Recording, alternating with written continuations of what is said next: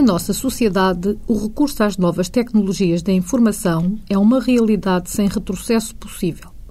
Dentro desta nova realidade, o comércio tomou a dianteira e inúmeras transações económicas são realizadas exclusivamente com recurso a meios eletrónicos.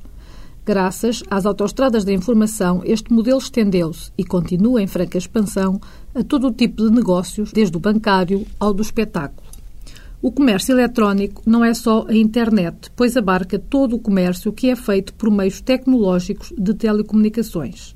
O contrato eletrónico é aquele que se realiza mediante a utilização de algum elemento eletrónico quando este tem ou pode ter uma incidência real e direta sobre a formação da vontade ou o desenvolvimento da interpretação futura do acordo.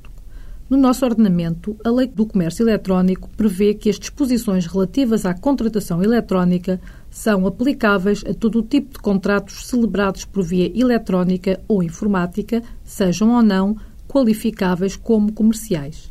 Logo, tais disposições são aplicáveis a todos os contratos celebrados por via eletrónica entre profissionais, entre um profissional e um consumidor e entre particulares. Importa salientar que a ninguém pode ser imposta a celebração de um contrato eletrónico. Só tem de aceitar a via eletrónica para a celebração de um contrato quem se tiver vinculado a proceder dessa forma. Desde logo, está vinculado a celebrar um contrato o prestador de serviços em rede que tenha emitido uma proposta contratual eletronicamente, uma vez que a aceitação do destinatário da proposta é suficiente para a formação do contrato estão igualmente vinculados a contratar eletronicamente aqueles que a tal se obrigarem por negócio jurídico anterior, isto é, que se obrigaram duplamente. Em primeiro lugar, obrigaram-se a celebrar um contrato no futuro. Em segundo lugar, obrigaram-se a fazê-lo eletronicamente. Esta situação pode surgir nos casos em que as partes celebram um contrato quadro, nos termos do qual prevêem a celebração futura de outros contratos.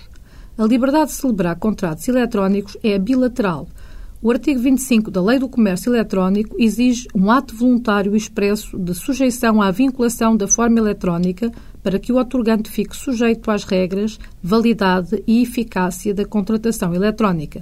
A via eletrónica de contratação não pode ser imposta por uma das partes, nem mesmo por via de cláusulas contratuais gerais.